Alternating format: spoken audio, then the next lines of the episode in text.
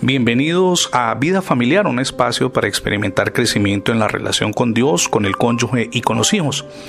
Respondemos hoy a un interrogante que hace las veces de título y nos llega con mucha frecuencia a nuestro espacio y es ¿cómo debería ser la persona para casarme? Las costumbres, mi amigo y mi amiga, son difíciles de cambiar. Si una persona tiene costumbres que lo molestan a usted, no piense que las cosas se van a arreglar después de casados.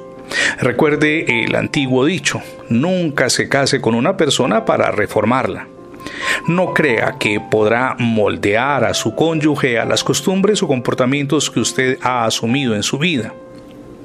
Ahora bien, el verdadero amor hará que el esposo y la esposa traten de ajustarse el uno al otro y a ignorar algunas cosas de poca importancia. Y en cosas que son importantes se deberían de ayudar mutuamente. Pero no se aventure en el matrimonio a ciegas, sin ni siquiera pensar qué clase de costumbres tiene la persona que le va a acompañar por toda la vida pues estos hábitos revelan grandemente la clase de carácter que la persona tiene y de lo que usted puede esperar en el futuro. Por ejemplo, es esa persona que usted quiere y desea pasar con ella el futuro en una relación matrimonial, una persona limpia o por el contrario descuidada amable o tal vez ocasionalmente insultante. Es una persona cuidadosa de sí misma o bastante descuidada.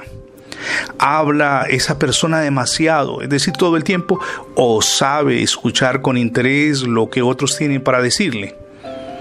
Toma las responsabilidades de Dios y de la iglesia en serio, o por el contrario, ni siquiera quiere saber nada acerca de la fe. ¿Cómo trata esa persona de quien usted está enamorado o enamorada a sus hermanos, a sus padres, a las personas cercanas? Ahora, es necesario que usted revise con cuidado estos detalles porque en un futuro pueden marcar la desgracia para su existencia. ¿Por qué? Porque deberá pasar muchos años al lado de alguien que no le va a hacer feliz, por el contrario, le va a robar su paz interior. ¿Le gustaría vivir toda su vida con alguien que no tiene el menor interés en aquellas cosas que son muy importantes para usted? Los cónyuges que tienen los mismos intereses tienden mucho más a convivir de una manera armoniosa y es más fácil que tengan un hogar feliz. Algunas veces las características opuestas son buenas si se complementan la una con la otra. Por ejemplo, una persona que habla demasiado puede ser feliz con una persona que hable muy poco y que sepa escuchar. Una persona idealista, por ejemplo, creadora, pero eh, pues que no tenga mucha practicidad necesita el equilibrio de alguien que sea muy práctico y visionario.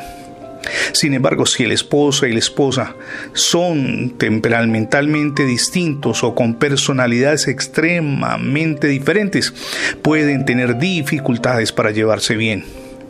Si un joven hombre es ambicioso, trabajador y activo, probablemente no tendrá mucha paciencia con una esposa perezosa, sin educación y lenta para todo. Es importante entonces que le pidamos a Dios muchísima orientación, que nos guíe. No basta mirar la otra persona con el corazón, también hay que mezclar un ingrediente importante, que es la razón, evaluarla cuidadosamente y permítame insistir en eso, pedirle a Dios que nos oriente acerca de si es la persona indicada o no. Si no ha recibido a Cristo en su corazón, hoy es el día para que lo haga. Permita que Jesús reine en su vida y en su futuro hogar. Es la mejor decisión que podemos tomar.